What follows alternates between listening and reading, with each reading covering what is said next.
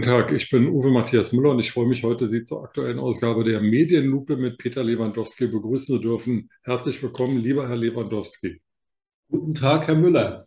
Sie strahlen und strahlen gute Laune aus. Gibt es dafür irgendeinen Anlass? Ich freue mich auf unser Gespräch. Sie haben ja angekündigt, mich mit einem Thema zu überraschen. Deswegen bin ich schon ganz gespannt. Anlässe in diesen Zeiten gibt es nur wenige Freude zu haben, aber wir wollen uns die gleichen nicht vermiesen lassen. Nee, aber der Anlass, ähm, ähm, der erste Gesprächspunkt ist äh, ein trauriger. Theo Sommer ist im Alter von 92 Jahren gestorben. Ähm, er war Herausgeber der Zeit, gilt als einer der profiliertesten Journalisten. Und da unser Format ja Medienlupe heißt, an Sie die Frage, kannten Sie Theo Sommer persönlich oder welche Beziehungen hatten Sie zu ihm als Zeitherausgeber? Wie ist nicht ein Nachruf, aber Ihr Urteil über den Journalisten Theo Sommer? Ähm, es gab einen Berührungspunkt. Äh, ich war Mitglied im Freundeskreis oder im Hamburger Freundeskreis der Welthungerhilfe, den er gegründet hat, der jetzt leider vor zwei Jahren auch etwas eingeschlafen ist. Ähm, die Anfänge sahen so aus, dass man sich in feinen Hotels getroffen hat und Gespräche über die Welt geführt hat. Und äh, später hat sich das dann aber auch entwickelt, dass man Patenschaften übernommen hat, dass wir äh, Bildauktionen organisiert haben, zum Beispiel in der Petrikirche in der Mönckebergstraße, dass wir Rock gegen den Hunger organisiert haben und so weiter und so fort. Aber er hat sich dann vor Jahren zurückgezogen und war auch da sowas wie eine Leitfigur. Und dann ist es irgendwann so ein bisschen leider auseinandergefasert. So, journalistisch ähm, viele Bezüge, aber ihn nicht als Blattmacher kennengelernt. Habe jetzt auch nur die Nachrufe gelesen und kann einfach immer nur sagen, beeindruckend, weil wenn man einen Chef hat, der kommt, ich hatte so einen ähnlichen Chef, und sagt, zeig mal, Junge, was du gerade geschrieben hast. Und dann musst du das Manuskript zeigen und er holt den roten, nee, den grünen Filzstift. Grün ist ja aus der Militär, wissen wir ja, die Farbe der Chefs und er holt den grünen Filzstift und redigiert erstmal und derjenige, dessen Artikel redigiert wurde, musste dann aber in seinem Inneren zugeben, verdammt nochmal, jetzt ist es sogar besser.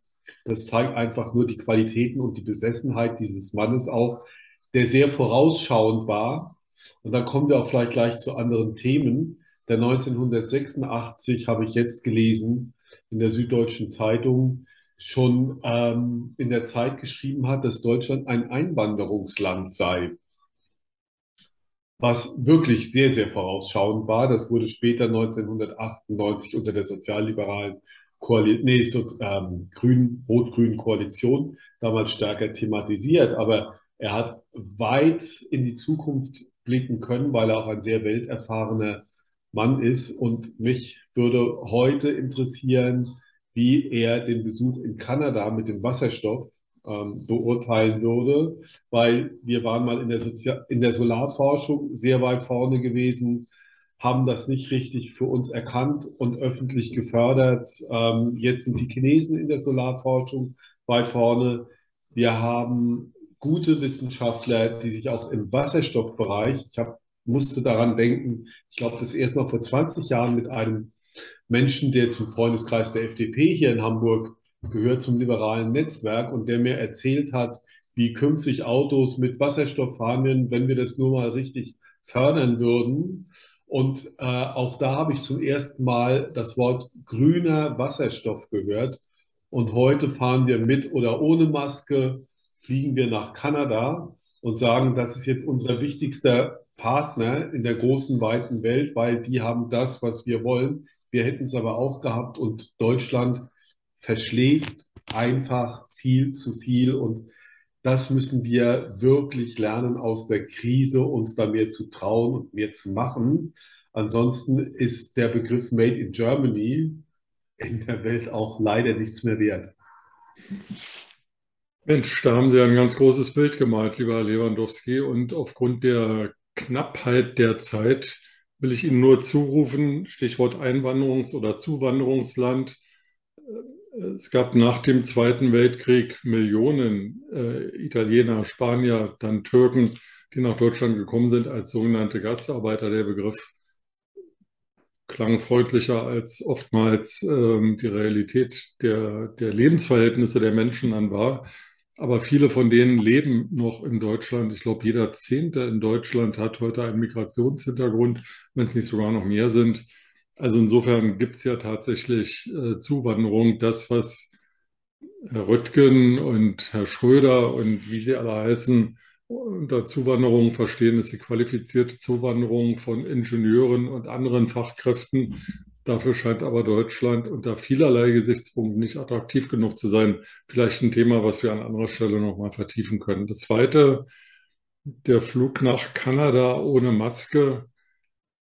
Wir haben das hier in DNews 24 thematisiert unter dem äh, Titel Robert Habeck lässt die Maske fallen. ähm, ich finde es also völlig instinktlos. Ähm, Herr Scholz, Bundeskanzler Olaf Scholz, lässt dann auch noch verlauten, es gäbe klare Richtlinien im Regierungsflieger und an die hätte man sich gehalten. Kein Mensch versteht, warum es im Bundeswehr-Airbus anders zugeht als im Lufthansa-Airbus. Ähm, also da scheinen nicht nur Herr Scholz und Herr Habeck bessere Menschen zu sein als Sie und ich, sondern auch die mitreisenden Journalisten, die es ja auch nicht für nötig gehalten haben, aus Eigenvorsicht eine Maske zu tragen. Zum Thema Wasserstoff. Es gibt keinen grünen Wasserstoff in Kanada. Der muss erst aufgebaut werden. Ähm, die Reise von Herrn Scholz und Herrn Habeck hatte zwei Anlässe, nämlich einmal diesen grünen Wasserstoff anzuschieben und ich glaube im Jahr 2025 folgende dann nach Deutschland zu bringen, also Zukunftsmusik und zum Zweiten ähm, Gas und Flüssiggas äh, in Kanada zu kaufen. Und das hat nicht funktioniert, genauso wenig wie in Norwegen, genauso wenig wie in Katar. Das heißt, Wasserstoff, erstens verstehe ich es nicht, das ist aber mein Problem, dass ich dafür zu blöd bin. Aber das ist Zukunftsmusik. Mir geht es jetzt um den kommenden Winter und da stehen wir blank da weil es der Bundesregierung einfach nicht gelingt, Gas und Flüssiggas nach Deutschland zu holen. Und die Russen sagen, für jeden Marder und für jedes andere ähm, Gerät, was hier in die Ukraine lief, gibt es eben eine Million Tonnen oder in welchen Einheiten das gemessen wird, Gas weniger. Also das wird bitter. Aber wir haben ja Waschlappen. Wir haben ja einen Kretschmann mit seinen Waschlappen, selbst gehäkelten Waschlappen. Die Mitarbeiter in öffentlichen Gebäuden dürfen künftig bei 19 Grad die Stempel auf irgendwelche Papiere drücken. Also Weltuntergangsstimmung herrscht ja in Deutschland nicht. Nein, aber äh, um Ihnen die trüben Gedanken zu nehmen, ich wollte Ihnen ja nur sagen, dass Theo Sommer einer der vorausschauenden Köpfe war und dass wir einfach viel mehr davon in diesem Land bräuchten, dann hätten wir auch jetzt nicht diese Probleme. Ja? Und es zeigt einfach auch tatsächlich, ähm, das, was Sie gesagt haben, wie multikomplex diese Welt einfach geworden ist. Und wir erinnern uns jetzt an einen gewissen Herrn Müller, der erzählt hat, ja, aber schwere Waffen sind immer noch nicht geliefert worden. Warum sind die nicht geliefert worden vor drei oder vor vier Monaten? Dafür gab es auch eigentlich gute Argumente. Und ein gewisser Herr Lewandowski hat in der Medienlupe gesagt, dann müssen wir uns auch endlich mal richtig committen. Und was bedeutet das auch? Ja? Und wir werden jetzt natürlich diese Diskussion bekommen, ja, muss das denn alles sein, bloß weil wir frieren? Also wir gehen schon sehr zentristisch, das ist auch legitim von uns aus und sagen, was wird uns der nächste Winter bringen? Wir sehen jetzt schon jetzt die ersten Tendenzen in gewissen Bundesländern oder in einigen Bundesländern, die sagen, na ja, was geht uns eigentlich der Krieg von Putin an und müssen wir das jetzt hier ausbaden und so. Das sind natürlich alles Standpunkte, die muss man auch zulassen, die muss man auch diskutieren. Die hätte man aber auch schon längst diskutieren müssen und das Ganze nicht so in einer Nebulosität in irgendeiner Form sich versenken lassen. Ja? Das Zweite ist, äh, was die Masken angeht, ist es eine absolute Instinktlosigkeit. Da gebe ich Ihnen vollkommen recht. Das ist nicht gut.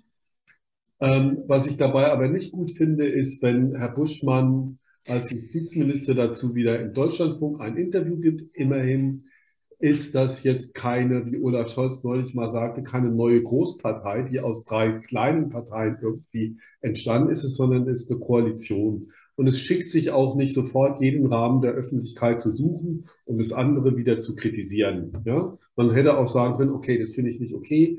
Politiker müssen ihre Vorbildfunktion äh, haben. Ich werde das bei der nächsten Kabinettssitzung ansprechen oder wie auch immer. Ja? Aber es kommt sofort diese Stimmung rein, die Sie haben dürfen, die ich haben darf. Ja, die Politiker sind jetzt was Besseres, die Journalisten sind die, oder wir könnten auch sagen, sind die Blöderen, weil sie ja in einem vollbesetzten Airbus fahren und ohne Masken und sich dann noch fröhlich vielleicht trotz der Tests gegenseitig anstecken. Wir kennen ja auch den Wert von den Tests, so hundertprozentig ist das ja auch nicht.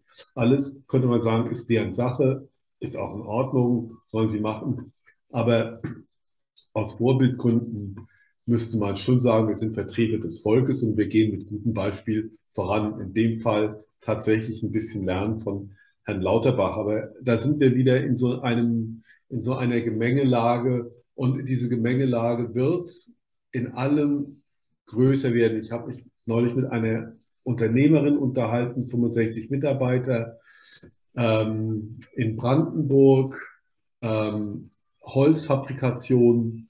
Die hat mir erzählt, dass es ihr graut vor dem Herbst, weil sie dann, wie werden die Corona-Regeln sein? Ähm, ihre Mitarbeiter äh, im im Holzbereich werden jetzt nicht die Megalöhne gezahlt. Ja, sie versucht aber für ihre Leute da zu sein. Und da hat sie von Menschen erzählt, der eine konnte nicht in Urlaub fahren, weil seine Katze krank war und 300 Euro Arztkosten für die Katze zahlen musste. Was passiert mit denen, wenn tatsächlich diese Energiekosten tatsächlich explodieren? Und das ist ein Problem. Und über dieses Problem wird auch in dieser Koalition hinweggegangen, dass ich eher das Gefühl habe, man streitet darüber. Ja? Hat jetzt Herr Lindner recht mit seinen Steuererleichterungen oder Entlastungspaketen und dass man sich tatsächlich nicht mal auf das fokussiert, dass man die Leute, die weniger Geld hat, tatsächlich viel, viel gezielter unterstützt. Und das fehlt mir. Das heißt, es fehlt mir, die Leute abzuholen. Wir können uns aus diesem Krieg nicht mehr zurückziehen. Es haben sich genügend Leute auch darüber aufgeregt, dass wir nicht liefern. Es haben sich genügend Leute über Herrn Brecht aufgeregt, der gesagt hat, wir sollen überhaupt nicht liefern. Das gehört auch zu einer Debatte irgendwie dazu, aber wir haben kein Commitment erreicht. Und das ist das Problem. Wir haben keinen gesellschaftlichen Kit, der da ist. Und das bisschen, das noch da war, aus irgendwelchen Gründen, das geht immer mehr verloren. Mit der Kälte, die kommt, geht, schmilzt der Kit oder der Rest, der noch da ist, innerhalb unserer Gesellschaft. Und das halte ich tatsächlich für gefährlich. Ich habe jetzt keine Angst vor sozialen Unruhen, im großen Stil wie zu Weimar-Zeiten, aber es wird auch weiterhin die Politik leben. Und die ist schon gelähmt genug in meinen Augen. Herr Lewandowski, lassen Sie mich noch zum Abschluss ein Thema ansprechen, was vielleicht ein bisschen kompliziert, schwierig ähm, und möglicherweise auch weit hergeholt erscheint.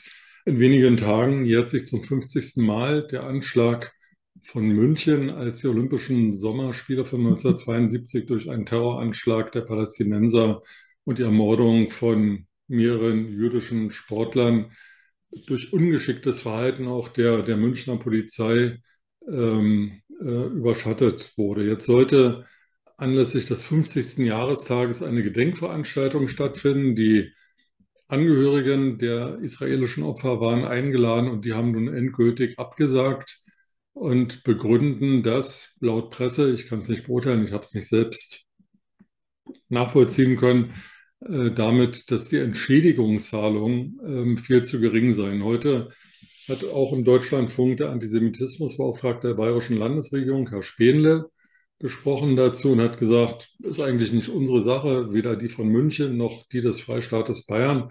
Darum muss sich das Außenministerium in Berlin kümmern und die lehnen das ab mehr zu zahlen, weil sie Angst haben, sie müssten dann auch für andere Terroropfer mehr zahlen. Ich habe diese Aussage, wenn sie jetzt mal sachlich begründet ist, für außerordentlich peinlich gehalten. Er führte da die Opfer zum Beispiel vom Breitscheidplatzanschlag an in Berlin.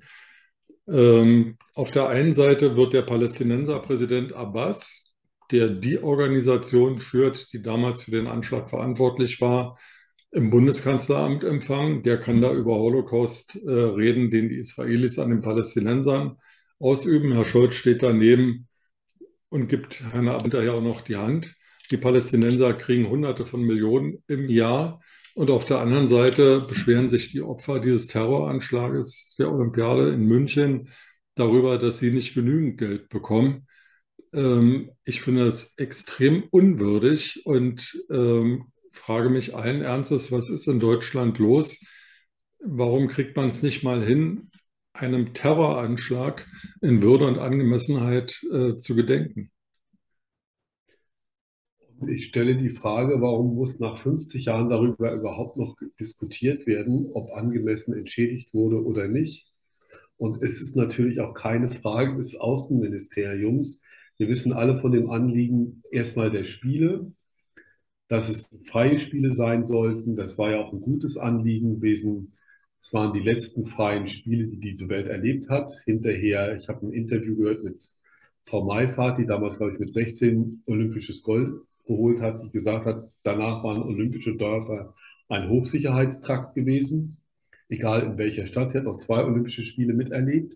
Aber dass wir zu diesem Zeitpunkt jetzt noch so diskutieren müssen, ist in meinen Augen tatsächlich auch eine Schande und beschädigt auch in solchen Sachen ganz schwer unsere Erinnerungskultur, die weit über den Rahmen von Holocaust und Zweiten Weltkrieg hinausgeht, weil wir dürfen da nicht vergessen, war die Polizeitaktik in Fürstenfeldbruck, war das eine richtige gewesen, war der Einsatz, für den glaube ich auch Herr Schreiber, der damalige Polizeipräsident Münchens zuständig, war das alles richtig gewesen. Das ist nie hinterfragt worden.